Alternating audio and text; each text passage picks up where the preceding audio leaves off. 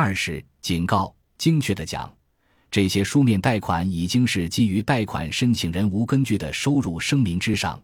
批评家称为说谎者贷款。至于零首付的抵押贷款，其风险不言自明。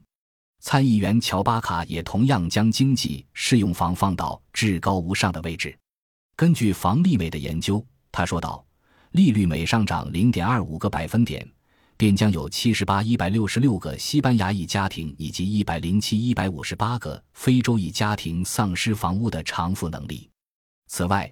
长期关于调控的论战必将引起市场的不稳定。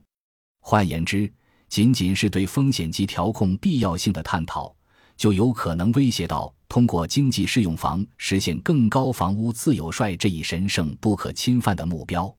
这不禁令人浮想起海军将军法拉格那句著名的战斗宣言：“去他的鱼雷，全速前进。”然而，此处不同的是，金融市场触碰鱼雷，整个经济毁灭沉没。二零零四年六月。为应对布什总统表露出的对于房利美及房地美资产风险的担忧，来自众议院的七十六名民主党人联名致信布什总统，为政府资助的房利美和房地美积极辩护，并声称过度的关注安全和健康很有可能在实践操作中以牺牲经济适用房为代价。这七十六位众议员中不乏大名鼎鼎的重磅人物，例如众议院院长南希·佩洛西。众议院金融服务委员会主席巴尼·弗兰克、资深众议员马克辛·沃特斯、众议院筹款委员会主席查尔斯·兰格等，不仅仅是国会议员，从宽松抵押贷款信贷标准中收益的各方，在整个房地产繁荣时期，都在虔诚地维护宽松的信贷标准政策，尤其是维护房利美和房地美。除此之外，则是警告声。建筑业显然从政府的宽松信贷政策中受益，他们将获得更多的建筑业务。因此，当来自住宅建筑商协会的代表在面对金融服务委员会进行论证时，表示赞同和欣赏现有的宽松的抵押贷款审批标准，也就可想而知了。在关注安全性和健康性监控的同时，我们强烈要求委员会千万不能忽视我们的核心使命。那就是向房地产市场提供流动性、提供资金以及稳定性。项目监管的目标和关注点并非安全性和健康性，而是就像住房与城市发展部部长马丁内斯所表述过的那样，是使命的达成。一个良好的榜样无疑能够促进增加少数种族房屋自有率的管理目标。换而言之，只要可以建造更多的房屋。住宅建筑商协会便不会在意细枝末节，那些最终是纳税人的问题。全国城市联盟也将关注点归结到他的选民身上。一位全国城市联盟的官员在面对金融服务委员会时，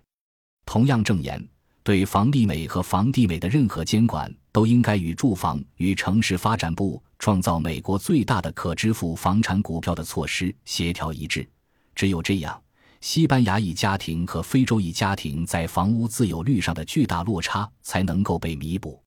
房利美和房地美的领导人也一如既往的表态，表示更支持以经济适用房为关注点的抵押贷款标准，而不是传统的财务标准。房地美的一位董事在小心翼翼地抛出房地美的会计问题的解决方案之后，继续声明。我们一直稳定达成经济适用房目标的各项具体指标，因此房地美是安全的、健康的、强壮的。房利美首席执行官前面已经提到过的弗兰克·雷恩斯也曾说过类似的话：每年我们都达成甚至超额完成经济适用房的各项指标，即便这些只逐年提高。而且房利美还自愿设定了一个额外的目标，引导市场帮助少数种族家庭。此外，雷恩斯首席执行官还顺便指出，房利美仅依靠募集到的三百多亿美元股本，便已完成今天两万亿美元的抵押信贷。雷恩斯首席执行官似乎没有意识到，批评家谴责的正是这一高的离谱的业务总额与可利用资金的比率，担忧的正是如此高速的发展可能掩盖的风险，以及最终带给房利美的危机。乃至给大量广泛持有房利美证券的整个金融系统造成的危机。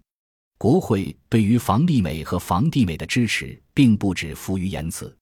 当联邦住房企业监管办公室揭发了房利美的会计违规，并于二零零四年发布了一份被巴伦周刊称为“二幺幺页措辞严厉”的报告时，共和党参议员基特邦德挺身而出，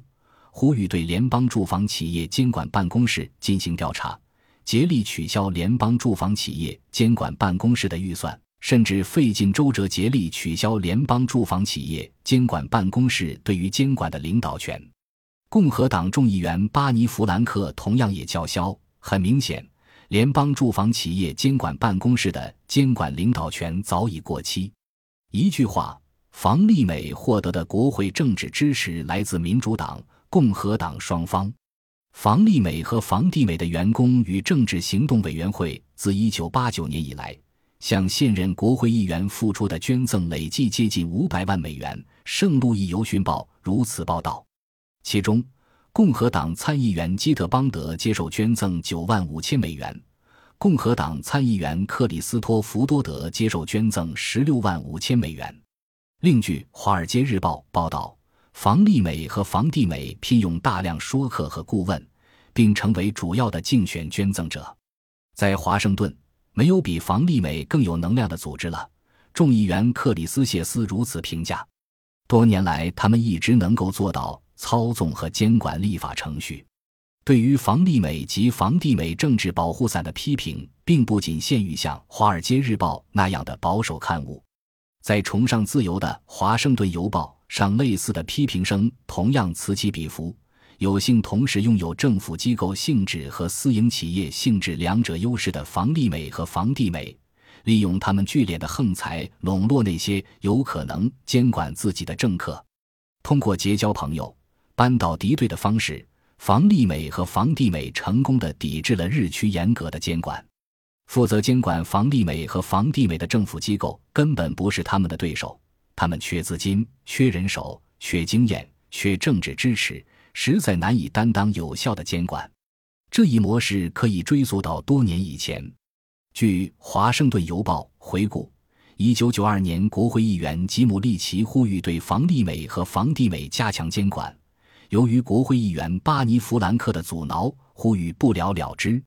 华盛顿邮报》还爆料，国会是如何严格控制监管房利美和房地美的联邦住房企业监管办公室的预算的，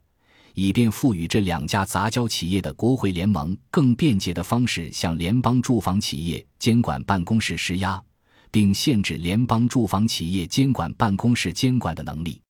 此外，对房利美和房地美的资金要求也比对银行的资金要求宽松，这使得这些政府资助型的企业拥有更大的盈利空间。开展相同的业务，银行将需要更多的资金。国会中也有一些议员对房利美和房地美的运作模式发出过警告。除了众议员吉姆利奇外，还有众议员理查德贝克、众议员克里斯托弗谢斯。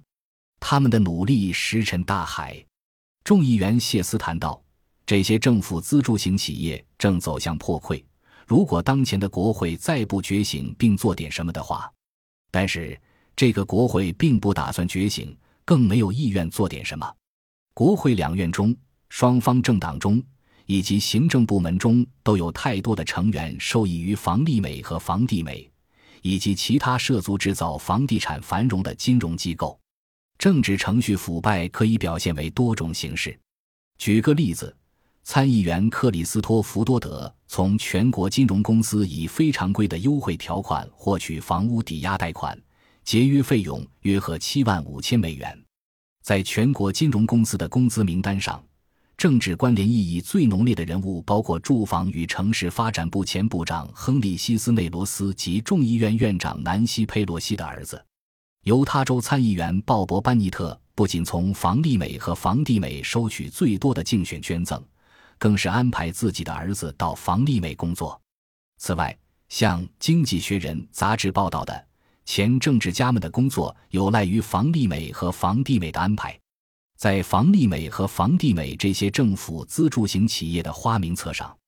曾被任命担任各种油水肥厚的职位的大人物包括：白宫前助手哈罗德·伊克斯、民主党前众议员托马斯·唐尼、共和党前参议员艾冯斯·达马托、司法部部长前助理杰米·戈雷利克、贸易部前部长威廉姆斯·戴利、前众议员哈罗德·伊福特、共和党前州长约翰·恩格勒的夫人，以及克林顿前白宫顾问、民主党前众议员。现任奥巴马白宫总幕僚长拉姆·伊曼纽尔，身居高位的其他好处，除了能够安排政治盟友的肥差之外，一直都是为敲诈好处而装扮上的骄横跋扈。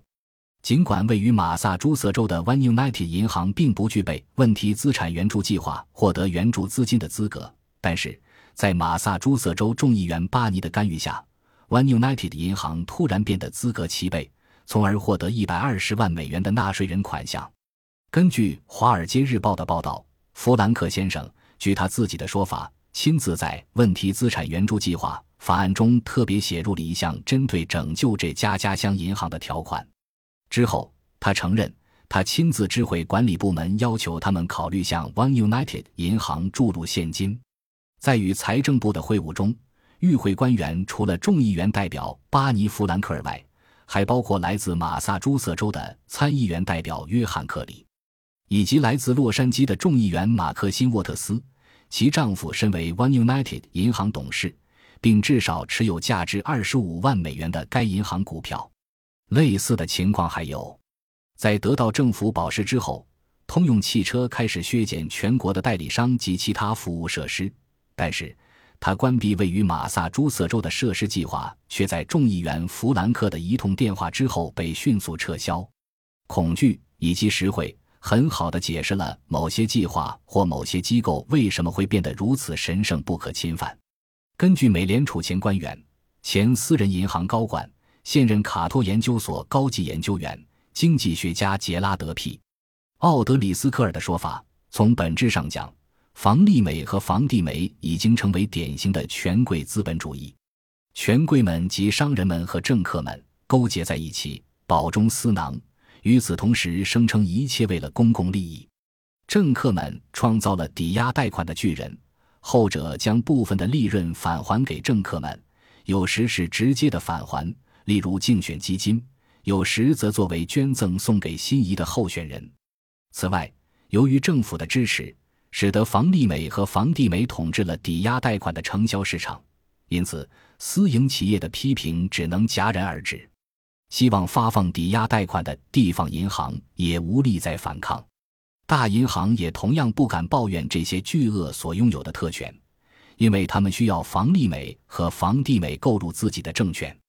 房利美和房地美的存在很难用任何公共利益的借口来解释。两家杂交的企业巨头所购入的房屋抵押贷款完全可以，而且事实正是由普通的私营金融机构来购买。政客们能够获取的利益昭然若揭。随着房地产繁荣走向衰败，房利美和房地美带给纳税人的风险，以及带给整个经济的风险变得越来越清晰。